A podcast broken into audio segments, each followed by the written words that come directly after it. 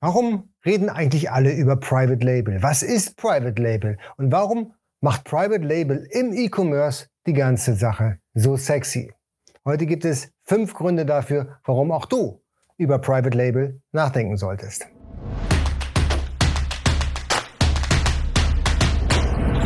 Hallo und herzlich willkommen. Mein Name ist Jens Lindner und ich bin hier bei AMZ Pro, dein Host oder Gastgeber. Hier geht es vorrangig um die Produktion in China, wie in diesem Video, also Private Label, den Verkauf auf Marktplätzen, äh, wie beispielsweise Amazon, eBay und naja, im weitesten Sinne ist dein eigener Online-Shop ja auch dein Marktplatz, dein privater Marktplatz. Und Steuern und Recht werden hier auch thematisiert. Wenn das für dich spannend ist, du willst mehr über E-Commerce erfahren, dann solltest du jetzt sofort den Kanal abonnieren und die Glocke drücken. Die fünf Sekunden, die hast du. Und denk auch drüber nach, den Daumen nach oben zu klicken, damit ich hier auf YouTube noch mehr Menschen erreiche. Und heute geht es um Fünf Gründe, warum Private Label im E-Commerce so unglaublich sexy ist. Der Grund Nummer eins ist, du kannst dein eigenes Produkt gestalten.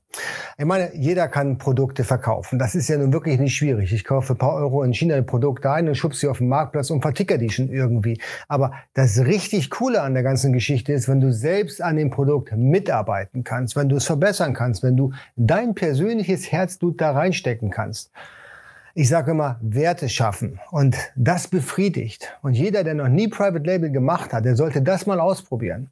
Ein Produkt bis in die letzte Haarspitze optimieren und für seine Ansprüche selbst so gestalten, dass es richtig cool ist. Und wenn du das dann auf den Markt bringst, dann ist es nicht nur so, dass du Geld verdienst, das tust du sowieso, aber dann ist es auch etwas, worauf du stolz sein kannst.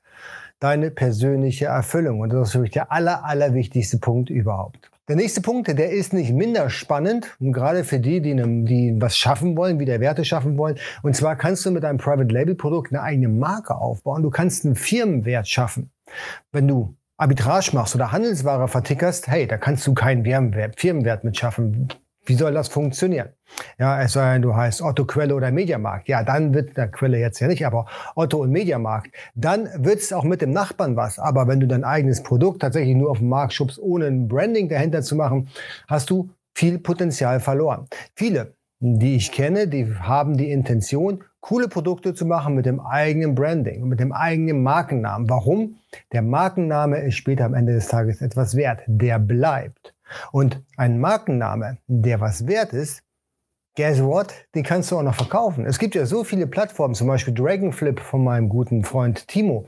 Den Link findest du unten oder jetzt auch hier gleich da oben. Da kannst du Brands kaufen, da kannst du ganze Amazon-Businesses kaufen und da gibt es auch Käufer, die dafür auch richtig viel Geld hinlegen.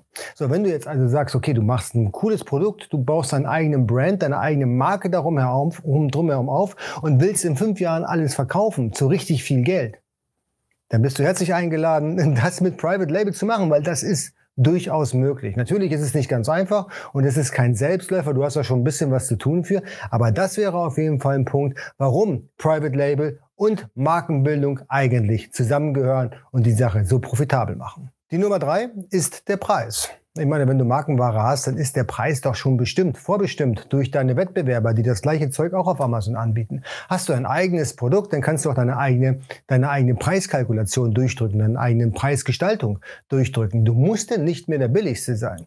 Ich habe mich mal an Handelsware drangehängt, da habe ich 50 Cent pro Verkauf verdient, dann habe ich das gleiche Produkt, exakt das gleiche Produkt, nur in einer anderen Verpackung auf den Markt gebracht, habe fünf Euro draufgeschlagen und konnte es trotzdem noch verkaufen. Das macht Spaß. Ja? Schon alleine deswegen, weil ich es nur mit Private Label probiert habe und mich nicht mehr vergleichbar mit meinem Wettbewerb gemacht habe. Was viele am Anfang scheuen, aber im Nachgang wirklich super ist, ist die Skalierbarkeit. Ganz einfach. Wenn du ein Private Label Produkt hast, du hast einen Lieferanten in China oder auch in Europa, ist völlig egal, wo der Lieferant sitzt, aber du hast eine funktionierende Lieferkette, auf die du immer wieder zurückgreifen kannst, dann ist es so einfach, die, das, die, die Teller am Drehen zu halten, ja, dann ist deine Aufgabe nur noch immer neue Teller aufzulegen, ja, und die alten, die drehen sich von alleine, weil die Prozesse, die laufen ja schon. Das heißt, wenn du jetzt ähm, einen Hersteller gefunden hast, der eben deine Powerbank herstellt, zu einer vernünftigen Qualität, zu einem vernünftigen Preis, ist das Einzige, was du eigentlich nur noch zu tun hast, im Bereich der Lieferkette immer wieder nachbestellen. Mehr nicht, das ist völlig easy. Du sagst einfach, hey Lieferant, Mr. Ying, bitte mach mal wieder 5000 von diesen Powerbanks und schick mir die nach Europa. So, das funktioniert, weil er hat das ja schon 100 Mal gemacht oder ein paar Mal gemacht, ja. Und die Ware geht dann direkt zu Amazon ins Warehouse und du hast aber nichts zu tun. Das ist eine ganz andere Qualität als wenn du beispielsweise mit Arbitrage arbeitest. Bei Arbitrage ist es so, du musst jedes Mal irgendwo schauen, dass du die Ware bekommst und gucken, dass du da auch die richtigen Stückzahlen bekommst, das alles einschicken bei Amazon aufwendig. Du hast immer regelmäßig zu tun und immer gleich viel zu tun. Ist egal, wie lange du diesen Prozess schon am Laufen hast. Bei Arbitrage musst du immer wieder am Ball bleiben. Bei Private Label, nö. Da hast du deinen Lieferanten, hast du bestehende Prozesse und zack, läuft die Kiste quasi automatisch. Und noch ein weiterer super Vorteil gegenüber Arbitrage ist, du kannst eine komplette Nische besetzen, was dann auch gleichzeitig Nummer 5 der Vorteile von Private Label sind. Das heißt, wenn du mit Powerbanks anfängst, dann kannst du natürlich auch anfangen und sagen, okay, die Powerbanks hast du jetzt gut in den Markt eingebracht, jetzt fängst du an mit MagSafe Charger, jetzt fängst du an mit Kabel und machst weiter mit sonst irgendwelchen Handyhüllen oder sowas, alles was aus dem Elektronikbereich gehört, damit du hier nochmal vernünftigerweise die gesamte Nische besetzen kannst. Und das ist auch das, was ich immer sage. Wenn ihr euch ein Brand aufbauen wollt, dann schaut euch die Nische an, die ihr besetzen möchtet. Die Nische muss einfach groß genug sein. Eine Nische, die ganz klein klein ist und sehr endlich ist, die macht keinen Spaß, weil dann habt ihr irgendwann mal das Ende erreicht und müsst dann wieder mit einer neuen Nische anfangen. Und da müsst ihr quasi wieder bei Null starten, weil da kennt euch halt niemand. Und aus diesem Grund schaut euch vorher bei der Produktrecherche die Nische an und dann könnt ihr da auch vernünftig loslegen und auch weitere Produkte aus der Kategorie machen, um halt eine Marktdurchdringung zu haben. Und da schließt sich dann wieder der Kreis, dann haben wir eine vernünftige Produktstrategie, dann haben wir ein vernünftiges Brandbuilding, also Markenaufbau und der Exit kann dann nochmal mit einer Null extra hinten dran äh, realisiert werden.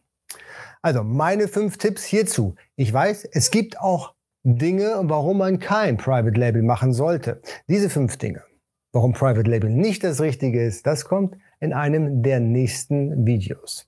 Wenn euch das Video gefallen hat, natürlich gerne den Daumen nach oben, so kann ich hier noch mehr Leute auf YouTube erreichen und Kanal abonnieren, Glocke drücken, falls ihr das Video halt nicht verpassen wollt für die Dinge oder für die Gründe, warum kein Private Label ideal ist. Lasst es mich unten auch noch in den Kommentaren wissen, was ihr davon haltet. Was sind für euch die wichtigsten Kriterien gewesen, mit Private Label zu starten? Und wir sehen uns im nächsten Video. See you!